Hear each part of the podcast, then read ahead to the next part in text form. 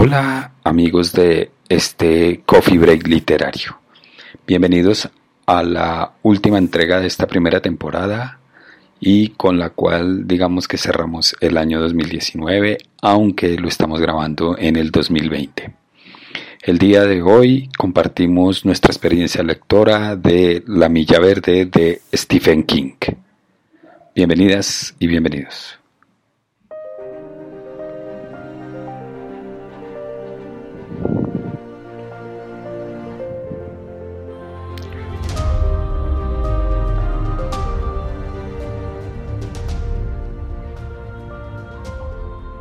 Stephen King es un escritor estadounidense conocido como autor de novelas de terror tales como It, El Resplandor y Carrie.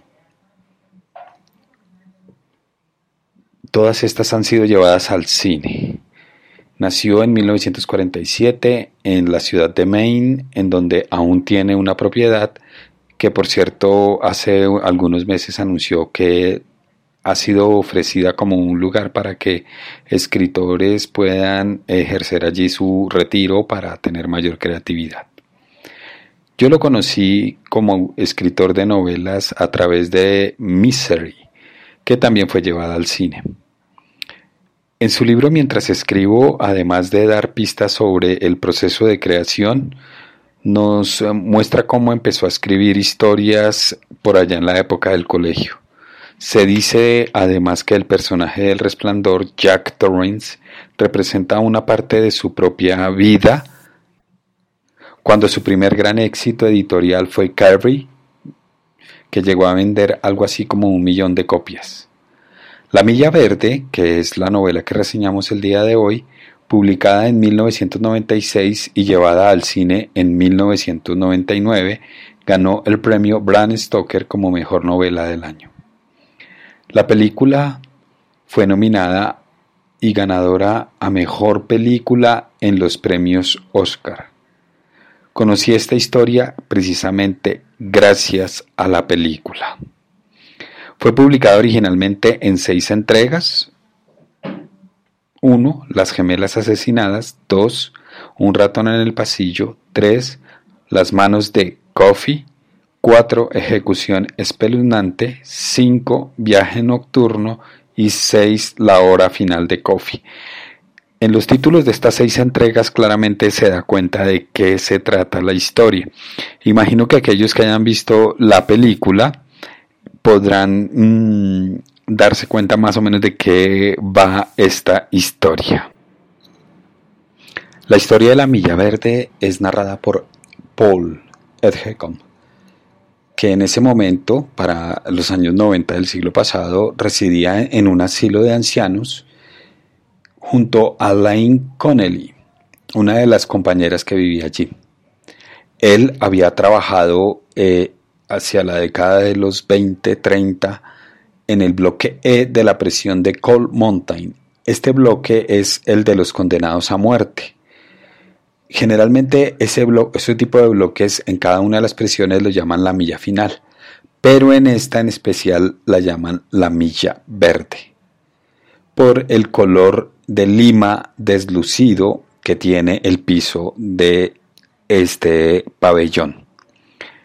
Cierto día llega al bloque un afroamericano muy alto, muy musculoso llamado John Coffey, que es acusado de violación y asesinato de dos niñas gemelas de 12 años.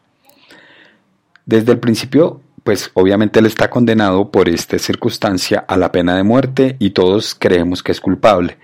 Además, em, que por su propia apariencia y el comportamiento de John Coffey mm, parece un mentalmente discapacitado.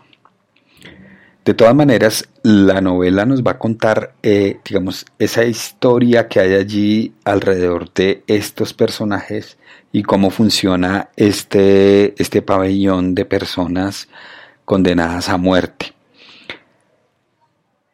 De todas maneras, la incursión de John Coffey es fundamental porque va a darle un giro a toda la historia vamos a encontrar a otros dos condenados a muerte allí. Uno va a ser William Wharton, que se hace llamar Billy el Niño, que además eh, por su personalidad despiadada y ruin va a generar muchísimos problemas. Y está Edward de la Croix, quien parece ser de ascendencia o de proveniencia francesa. Precisamente de la Croix eh, está condenado allí porque había violado y asesinado a una jovencita. Luego llevó el cadáver de ella hacia un bosque cercano y decide encender el cuerpo para no dejar rastro. Y termina quemando una de las casas de, la cercanía junto con los moradores dentro. Él logra, eh, o mejor, toma un ratón como mascota y lo logra entrenar.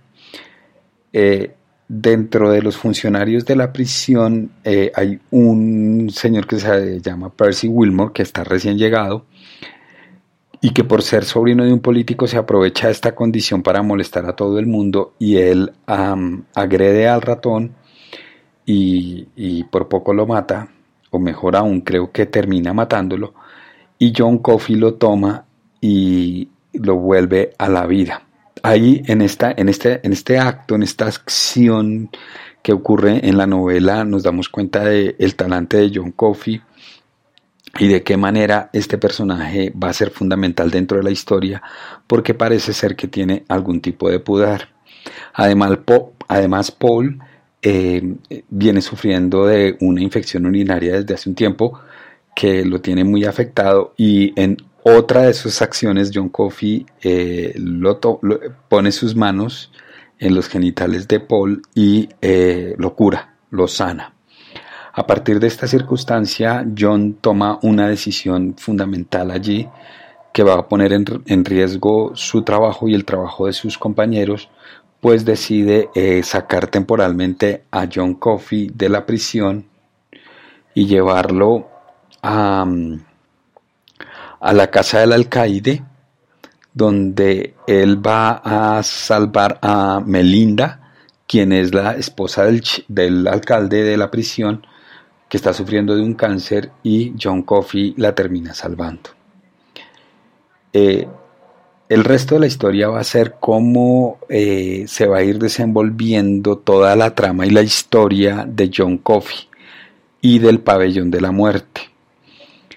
Eh, vamos a ver cómo De la Cross va a ir al pabellón de la muerte, cómo va a morir William Wharton y por qué va a morir William Wharton de esa manera eh, y cuál va a ser la forma en que eh, van a terminar resolviendo el problema con Percy Wilmore, ya que él todo el tiempo quiso una transferencia al, al manicomio de Brian Rich y de esta manera todo el tiempo estaba como amenazando a los funcionarios y a los eh, eh, eh, condenados con el poder de tener a un político de su lado. John Coffey va a revelarle la gran verdad a Paul y para hacerlo lo va a conducir y le va a tomar eh, eh, de la mano y le va a transmitir parte de su poder de dar vida. Por eso vamos a encontrar que Paul, eh, con más de 100 años y con la vitalidad que tiene en la historia, no encaja en, las cuentas de Lane, que inicialmente no le cree muy bien esta historia, hasta que finalmente Paul le va a llevar a conocer a el ratón al cual eh, le había dado vida. El ratón se llama Cascabel y aún estaba vivo. Es decir, el ratón tenía más de 100 años y Paul también tenía más de 100 años.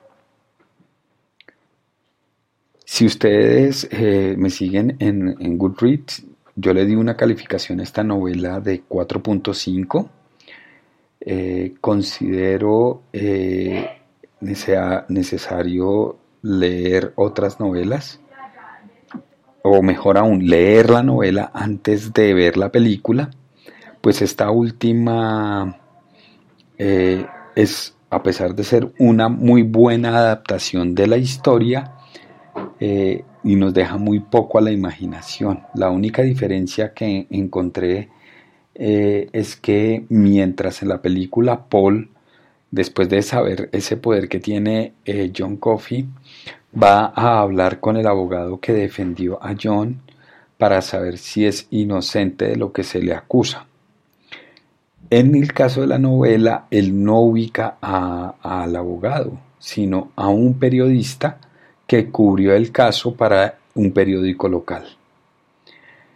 Ahora, si quieren eh, leer esta novela, yo la tengo en formato digital eh, y la voy a dejar en mi, forma, en mi perfil de Bookmate para que eh, puedan verla, puedan leerla. Los, el link a ese perfil lo van a encontrar en las notas del episodio del día de hoy. Muchas gracias por su atención y bueno, ya empezando este 2020 arrancamos la nueva temporada y vamos a ver cómo nos va en este coffee break literario. Chao.